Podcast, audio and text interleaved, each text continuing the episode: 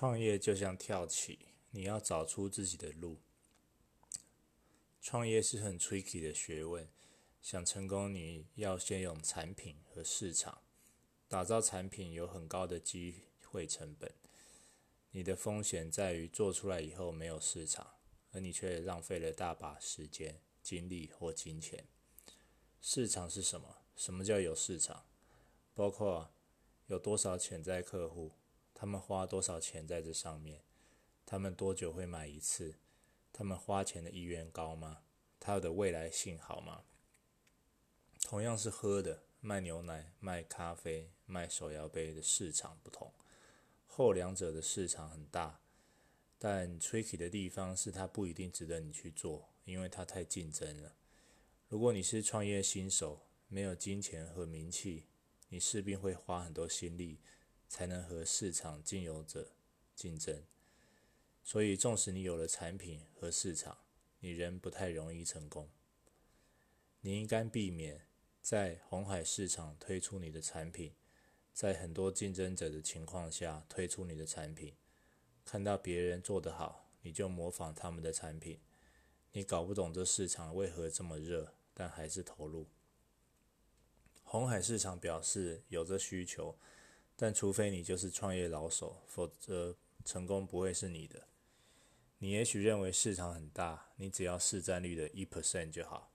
但事实是，你的产品若没有差异性，你连一 percent 都得不到。因为消费者只要最好的。你知道智慧型手机有市场，你做了一只破烂手机，妄想会有一 percent 的市占率，根本不合理啊！对新手创业家来说，你要瞄准的是一群尚未被满足的消费者，他们是会花钱的人。市场有人证明过这一点，但你可以做得更好。这样的机会并不明显，你若是从外面看，你是看不到的。只有你在局中，你才会知道这有市场，加还有一群人没被满足，两个条件同时存在。举例来说，你看到街上很多人在排队买手摇杯。你确定这是个很大的市场，但机会在哪？你可能看不到。但如果你是手摇杯的局内人，可能是重度使用者或业者，你才会知道发现不同的机会。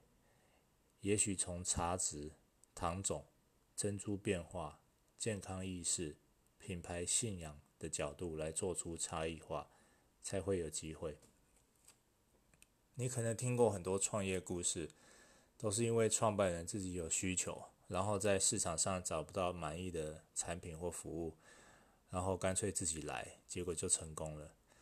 这样的故事正是有市场，然后局内人发现有很大的改善空间，然后做出产品后赢得同样烦恼的消费者。创业就是在对的市场、对的时间卖给对的人。当然，创办人必须要有对的技能。若你没有技能，也要有对的资源。所以创业，创业是一连串的看见加跳跃，就像是在玩跳棋。你看到一条通路跳过去，然后你身在局中，别人会移动棋子，也许是刚好，也许是你刻意布局。有时候你一步棋就可以跳很远，但多数时候你都在慢慢移动，为一步跳很远做准备。棋盘中的局势是瞬息万变，你所面对的可能也不止两个对手，所以创业家才要步步为营。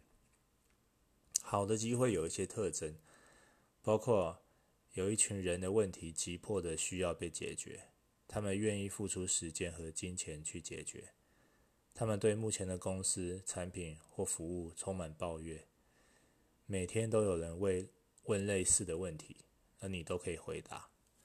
相反的，如果多数人满意他们现在的产品，只有少数人抱怨或提问，就表示你比较难与之竞争。创业家心态应该像是一个冲浪者，如果没有浪，你的技能毫无用武之地。当你看到一个大浪即将来袭，你要有能力站上去。此时你需要技术、好的位置、力量，然后保持平衡的随浪而起，让大浪带着你走。那么，冲浪的基本功包括什么呢？你领域的专业知识、你的人脉、你的正面声誉、你对市场的洞悉、你对 TA 的了解。你的基本功越好，你能站上浪头的机会越大。找和你同等级的对手去竞争，可让你的学习比较实在，成长比较快。有了大家想要的产品还不够，你需要通路来触及客户。一开始，创办人自己要有够多的朋友。当你有了产品原型，你可以请信任的朋友帮你测试。你的朋友若够多，产品又够好，说不定就开始爆了。英文有个创业术语叫 traction，意思就是开始上轨道。想也知道，你若已经铺好很多轨道、桥梁、道路，以此不同的人脉网路，你更容易有 traction。所以，为什么创业家也需要打造个人品牌？因为有名以后，这些造桥铺路会变得更快、更方便，也更便宜，节省你未来产品的行销成本。就像阿滴和滴妹开了一家手摇茶店，根本不需要花钱去买 FB 广告。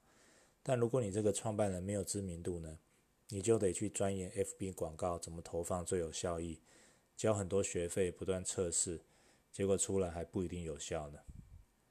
创业真的不容易，我觉得最后最难的一点就是你要当局中人一阵子，你才有可能找到可能成功的点子。你要不断的挑战自己。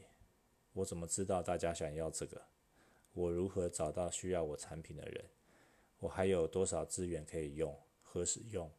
我做 A 还是 B 比较好？我哪一块还需要加强？我的客户真的满意吗？这条路虽困难，但其实蛮有意思的。让我们一起加油！